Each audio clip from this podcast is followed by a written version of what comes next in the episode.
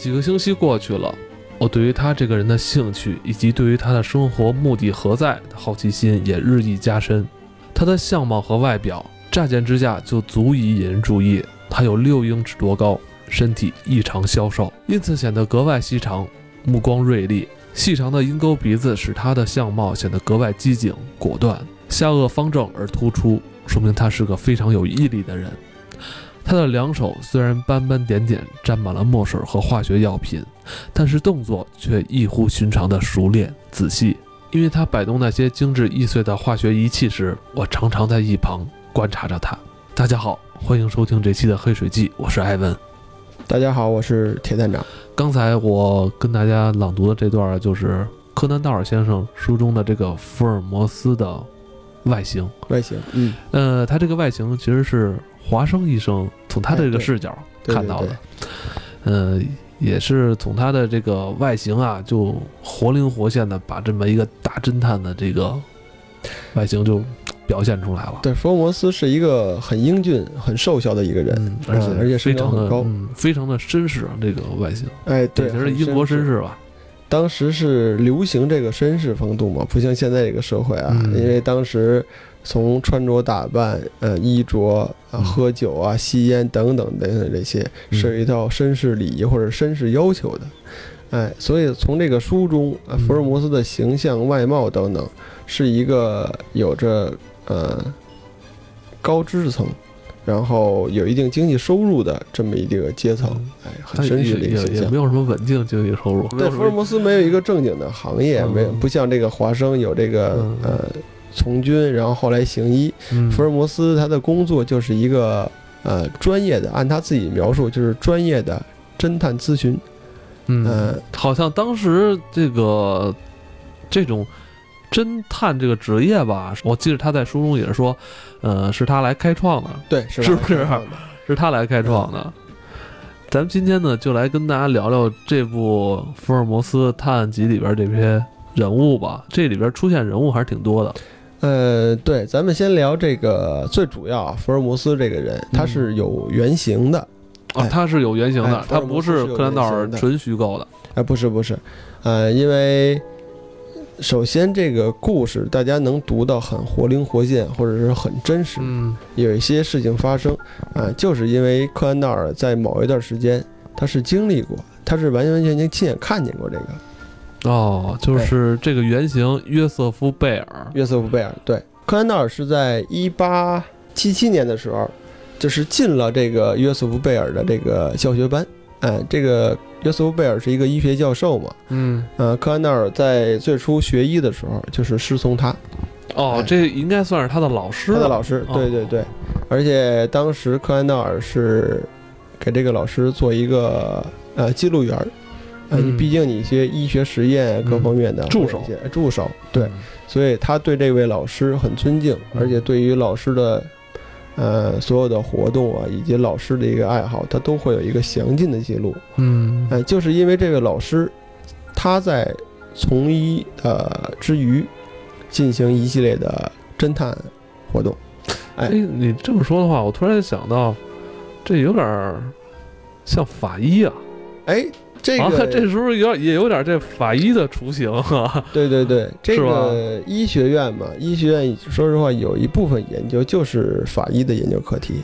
哦，这个早年间会有，现在也会有，因为现在有一些可能就是医学难题各方面也会通过啊法医之类的。等于这个约瑟夫·贝尔，呃，他是柯南道尔先生生活中的这个认识的这个人，就是离他很近的这个老师。呃，所以也是，福尔摩斯是可以说是取材于这个人物，可以说是完完全全取材于他。呃，咱们而且柯南道尔也不避讳这个哈。对，柯南道尔是有后期他有一个传记，自己的一个传记，说过这，他在书中提到过，就是我原型是以我老师约瑟夫贝尔为原型的。而且咱们从这个照片的形象来看，约瑟夫贝尔他的形象。啊，哎，身高啊，面容啊，鹰钩鼻子啊，嗯，这个很像福尔摩斯，跟他很像很像，读到那个那个形象，有意思。那看来就是很影响他呀，是吧？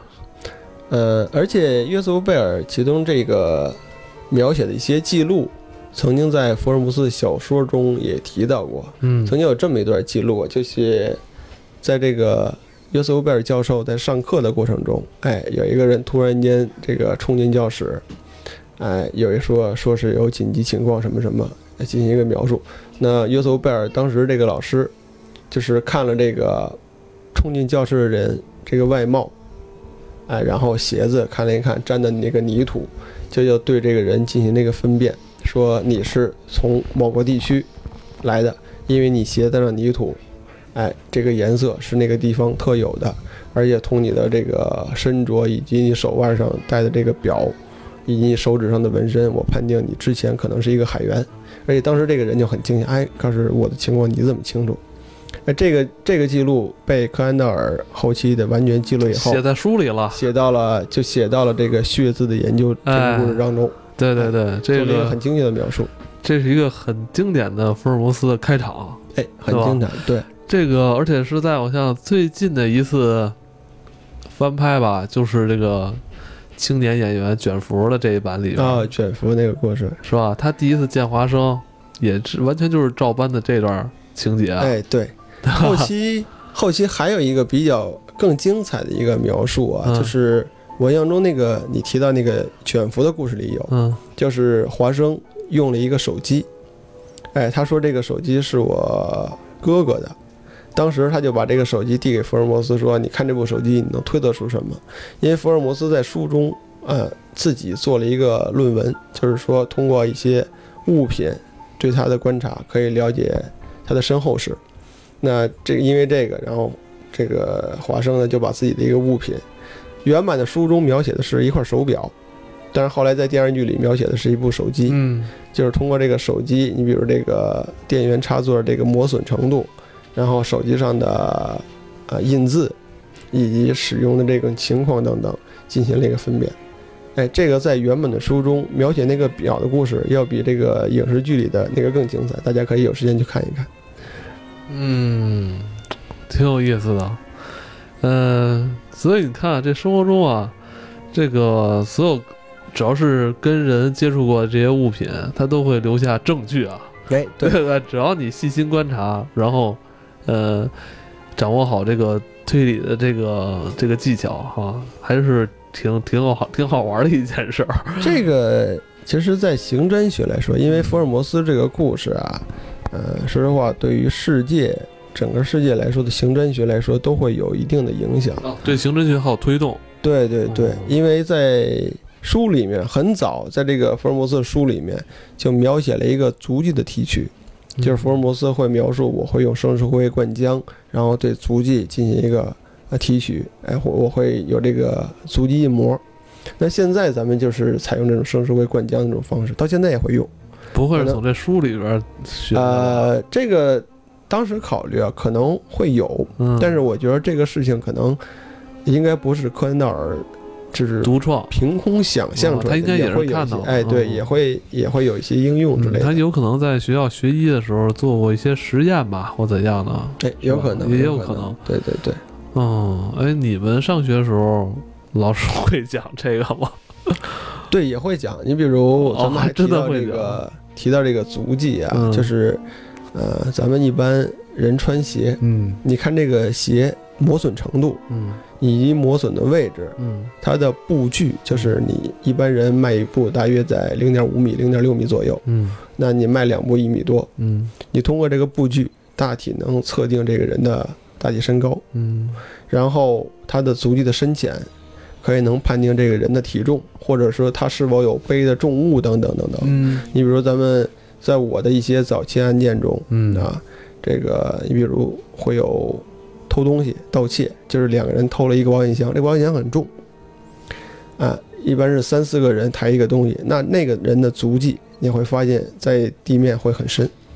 他比一般体重，你比如在一百四、一百五的人的身体重会重很多。嗯，那这个可能当时的推断就是这几个人在抬一个很重的东西，嗯大体通过足迹也能推断这个物品的重量。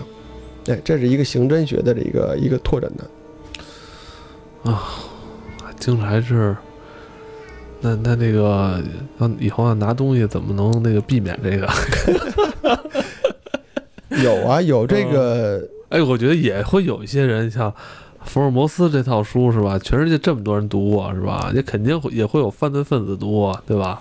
是吧？也得他也会想，哎，我我这足迹是吧？怎么能掩盖着？是不是？对，现在这个这个刑侦这个就是有很多喜欢的人，还有很多研究的人啊。哎，这个就看大家怎么用了。东西都是好的，你要真是用来去犯罪呀，那就就就。咱们刚才说到是福尔摩斯这个人啊，但是这本书里边其实还有一个主角，就是咱们的华生医生。对，华生医生。华呃，其实福尔摩斯他做的这些事儿啊，其实有很多呀，是通过。华生医生这个视角表现出来的，咱们在书里边也能看到大量的这个华生的这个嗯自白，呃，以及其实他有很多话没有说给福尔摩斯听，他都是自己心里默默念的。哎，对对对，也是一个心思很细腻的一个人，而且他这个人在故事里边本身就是一个医生，参加过阿富汗战争，但后来因为呃伤病的原因退役了。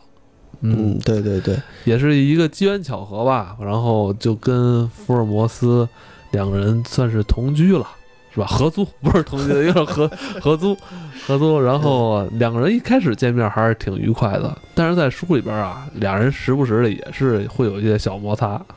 这个也谈不上算是摩擦啊，因为两个人都比较有绅士。嗯，福尔摩斯有的时候。对于性格上或者一些行为做派上，嗯，华生是有些是不太接受，嗯啊，你比如这个，呃，福尔摩斯这个吸食鸦片，哎，整天懒散这种情况，对于华生是很反感这些的，嗯啊，呃，但是华生这个形象，大家看完以后就可以带入到，这完全是一个科恩道尔的克隆版，嗯。就是科恩道尔把自己这个形象完完全全附身在华生身上身上。嗯你比如喜好冒险，哎，有这个从医经验。你想华生这个人作为一个医生，他很好事儿。你看这个书就能感觉到，福尔摩斯所有的案子都带着他，而且他还会急功近利说我要帮助你。哎，而且华生呢射击能力很强，嗯，就是他出之前他这个总把自己做的保护性很强，身上一定带着枪。对，哎。哎，然后，嗯，各方面的协助福尔摩斯探案，而且在华生的故事当中，华生在福尔摩斯探案四千名过程中，还给自己娶了一老婆。嗯，哎，这是这个书里的描写的，就算我是感觉比较在单案故事中有这么一段情节，也很真实，也也很好玩。对对，嗯，这个。华生算是他的这个搭档了哈，搭档对搭档了。然后呃，当然还有他们这个房东太太，那个亨德森太太，亨德森这个也是也是在这个不单是书里啊，还是戏里，就是都是非常出彩的一个人物。我觉得呃，这个呃，这个哈德森太太更多的，我觉得表更更多可能表现了一些当时呃英国伦敦那个城市里边这些。大众的这种一种生活状态，或者说一种呃日常行为的这么一种体现吧。你因为那个，因为你要从福尔摩斯跟华生这个两个人身上看的吧，就是太多的故事性的东西。但是哈德森太太身上你能看到当时哦，英国的这个老太太是怎么生活的，是吧？包括这个吃饭啊，几点吃饭啊，吃什么呀？我还问你下午茶呀，什么什么这些家长里短的时候，你会能看到很多哦，原来。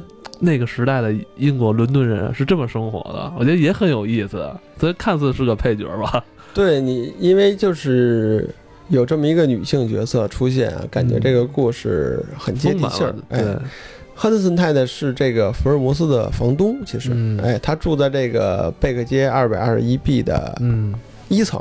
哎，福尔摩斯跟华生呢，俩人住住在二层。这个赫德森太太日常管呃早餐。对，哎，然后日常这个接待客人、开门，对，哎，收发信件，这都是哪儿房东啊？这简直就是家里的这个老太太全管。对对，今天还有一个探长吧，也是一个很重要的一个角色。哎，这个探长，所有故事里的探长都是出于苏格兰场，哎，也就是当时的这个伦敦的警察厅。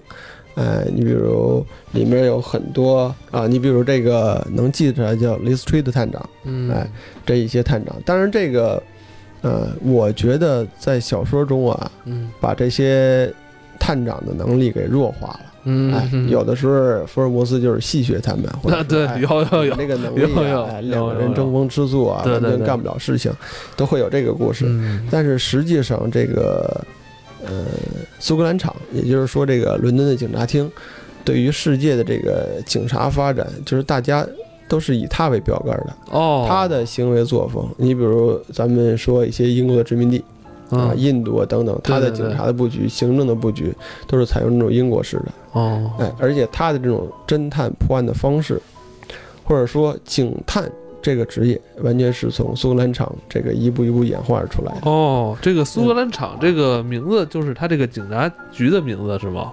呃，说叫苏格兰场，但是这个地方不在苏格兰，哦哎，只不过它是早期这个英国英国是这个君主制嘛，它是有国王有贵族，啊，它最早的这个保卫机构是在苏格兰一个位置，后来呢，警察厅盖完以后，那条大街叫苏格兰大街，嗯。所以后来大家也称叫苏格兰场街，苏格兰场街。就像我之前咱提我那个单位叫炮局，实际上那是有一个正统名字，但是大家一提炮局就知道这是警察局，哦，哎，是这么一个意思。是这个意思。嗯，但是这个派出，但这个警察局是非常有名的，很著名，很著名哎的。相当于现在还的在吗？现在也在，叫新苏格兰场。哦，哎，而且这个这个警察局是以以什么出名的？不会就是因为这个小说吧？呃，小说可能是对它进行了一个渲染，但是首先它成立的比较早，嗯，哎英国警察这个行业各方面从那儿成立的比较早。啊，它成立的呃哦，另个为就是有一些重大的案件，哦，他对你比如这个开膛手杰克的案件，哦，咱上期哎嗯也提到过。还有就是他建立了这么一个犯罪的博物馆，哦，哎，里面把这个英国从当时成立警察厅，以至于到现在所有的这个，或者说一些经典案例在里面都会有介绍，如何侦破的、侦破的方法等等。这个出现以后，哎，各各国都会有一个借鉴。你去过吗？哎，这个 还没有，应该去去哈，这个有机会一定会去看。对对，应该去去看一下。这应该算是现代警察体制的一个怎么说一个发源地发源地了对哈。苏格兰场当时呃有这么一个描述，因为伦敦的治安环境等等一些嗯比较混乱，嗯它会有四家的侦探事务所，嗯，或者说当时一段时间有一个嗯。比较著名的侦探事务叫平克，Pink，哦，这是哎。真有，真真的真的会存在，他会苏格兰长的确会雇佣一些侦探去为他破案，哦，对而且还有另一个就是大家比较都熟知的职业叫赏金猎人，哦，哎，这个职业也会有，这个并不是说凭空产生的，哦。是因为有一定历史原因。哦，我看到他们好像，他们有时候在破破案实在破不了情况下，可能会说咱们要不然就是发什么发发哎悬赏是吧发？悬赏，或者是找一些哎比较说是专业人士。但好，现在不让这么做了吧？嗯，现在在国外也会有侦探事务所可以但是悬悬赏这个事儿不让干了吧？嗯，悬赏也有啊，美国 FBI 的赏金，哎，对对对对哦对，对，那是。对都会有，各国中国也会有，你比如中国的 A 级通缉令、B 级通缉令哦，它也会有赏金。它是提供线索，他不能说我你想要谁，我把他给弄死，对我我把我把他人头给 哎，这这个不行，你这不完全不可能超越法律这一哦阶，段。这是不行的。但是你提供一些相应的线索啊，哎，哦或者说咱们就说通风报信儿之类的，赏红这个，哎，都会有会有。呃，有意思。其实这里边嗯，呃，咱们的主角福尔摩斯，他还有一个哥哥，还有一哥哥，对，嗯，亲亲生的亲兄弟，亲生哥哥嗯。叫麦克罗夫特·福尔摩斯，但是他哥哥好像是是从政是吧？嗯，从是一个政界一个政界人士哈。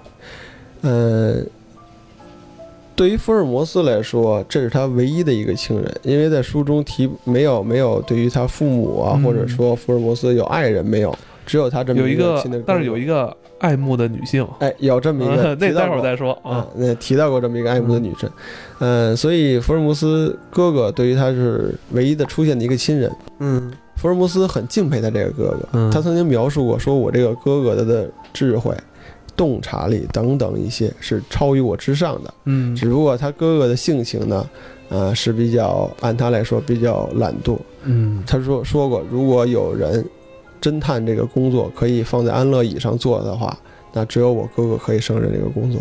就是你把这个所有的线索，哎，情况向他说，就像一个完全的人工机器一样，他就能给你算出答案来。其实他哥哥也是在里边出现的次数不太多，但是也好像帮过他，我记着有没有？这个曾经在案件中，呃，他的哥哥，呃，化妆过一个马车夫。嗯哎还有一些就是在恐怖谷这个案件中，他哥哥完全扮演一个政府的这个传话人的角色。嗯哎那个故事就有一些政治色彩，或者说是阴谋论的呃情况在里面了。所以你看，多早以前，一百多年前，这小说就开始写阴谋论了，是吧？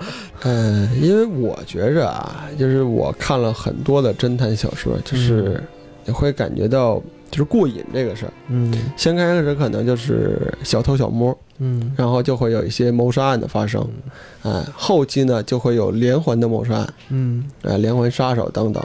再深入一点，就像一些阴谋论这些东西，嗯，就是他会把这个故事，会把读书人或者说这个观者，他的大脑在飞速的旋转，他把这个事情越想，就是一把锁解开，还会有更多的锁，嗯。一把一把解，他感觉很特别带劲。嗯哎所以现在过多的阴谋论会引出来，你会感觉这个东西可能或多或少我知知道一些。你比如黑魔法知识，什么炼金术，或者是宗教等等一些题材的阴谋论，听了以后可能或多或少你会涉及到一些，但是带入到故事当中，你觉得这可能的确是这么发生的。哎，嗯对，比如像他这个血字研究里边说的这个摩门教。哎，是吧？摩门教，我小时候看，我印象最深的就是这个一夫多妻制，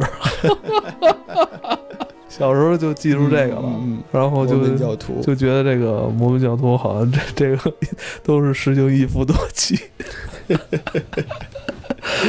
小说创作的是很有意思的啊，嗯呃，咱们说到，呃，这个刚才提到啊，福尔摩斯在这个作品里边，其实，嗯、是没谈过恋爱的。他好像说过，说是说爱情这个东西会让他变得不够理智，对，好像是好像有这么一段对话，好像是华生还是谁问过他，说你为什么不去谈个恋爱什么的，就是好像这意思，哎你也老大不小了，反正他说，最初呢，以为这是福尔摩斯，呃，就是调侃华生，嗯。因为在四千名这个故事里头，嗯，嗯对对对，华生把这个女的被害者后来就是归为自己媳妇儿了，嗯。跟着谈上恋爱了。嗯。然后呢，华生就会问福尔摩斯：“哎，你为什么不结婚？对啊，为什么没有一个爱慕你的女人？对你这个也长相英俊，各方面 你又有这个能力，才华出众。”对，福尔摩斯就谈到过，这个爱情会让我冷静的思考产生矛盾，所以我戒除掉这一些。嗯这是这个书里的对福尔摩斯，呃，或者说对于他性格一个很详尽的一个描述。但同时呢，他的确是有一个爱慕的女性艾琳女士，哎，艾琳女士嗯，会在这个给我们介绍一下这位，呃这个女性是出现在克里米亚丑闻这个故事里头，呃，故事大体内容啊，就跟咱们看这个英剧那个内容介绍的差不多，是在一个皇室，哎，产生了一些丑闻，嗯。然后留存了一些照片儿。嗯。这个照片呢，然后皇室找到福尔摩斯说：“你能不能找到这个女性，把那些丑闻，呃，留存的一些照片找出来给我们？这个我们，嗯、对于我们王室如果流传出去以后会有影响。”嗯然后福尔摩斯就去找到这个女人，通过这个观察或者跟踪，福尔摩斯找到了这个女性，就是这个藏匿的地点。但是后来福尔摩斯没有拿到这个照片。呃，最后好像艾琳也是用了一个小计谋，是吧？哎，对，这个计谋，呃，福尔摩斯为什么呃对于这个女性有爱慕？嗯呃，首先这是唯一，呃，或者说是福尔摩斯失败的一个案例。嗯哎呃，他为了取得这个皇室的这个丑闻的这个照片呢，他假意放火。哎，放火以后呢，他希望那个引得这个艾琳女士就范说，你要是放火以后，你可能会把一些东西给烧毁啊。所以艾琳女士当时认为这个照片很宝贵，就把这个这个藏匿的这个地点，打开以后把这个照片取出来了。但后来他取出那一刹那，他感觉到这可能是一个阴谋。哎，这时候他识破了这个福尔摩斯的一些手段，一些放火的一些招数，而且他发现这个放火的这个人就是福尔摩斯化妆的。对，所以后来艾琳设计就是逃跑了，福尔摩斯没有抓到他。嗯，对此呢，福尔摩斯是败在这个艾琳女士手下。嗯，对，能引起福尔摩斯注意的这个女性啊，也只能是通过智商，哎，才会让他这这么留意。我觉得他可能多少是，呃，动些心思了吧。我觉得不好说是不是那种爱慕之情，但是他可能是更多是一种欣赏，是吧？这个这个没有得到的永远是最好的。今天吧，主要就是跟大家介绍一下《福尔摩斯探案集》里边的这几个主角儿。其实还有一个大反派莫里亚蒂教授，莫里亚蒂教授，嗯，但是咱们只能留在下一期再说了。下一期呢，呃，铁蛋长想跟大家分享一下他在《福尔摩斯探案集》里边，嗯，几部他比较喜欢，而且是给他留下比较深刻印象的这个故事。我们期待下期再跟大家再见，今天就到这里。